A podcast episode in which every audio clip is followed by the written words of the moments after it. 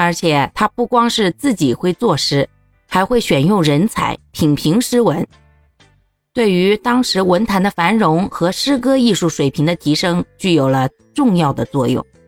这里啊，附上一首上官婉儿比较出名的五言律诗《采书院》：夜下洞庭初，思君万里余。怒浓香被冷，月落井平虚。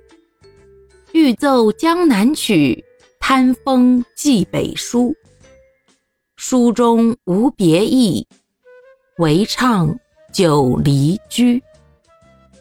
今天呀，先跟大家分享到这儿，咱们呀，明天接着唠上官婉儿的事儿哦。好啦，感谢各位的收听，我们今天就分享到这里啦。各位有什么想说的话，或者生活中的困惑，欢迎在评论区与我互动留言，我们可以共同探讨如何换个角度让生活变得更舒服、更美好哦。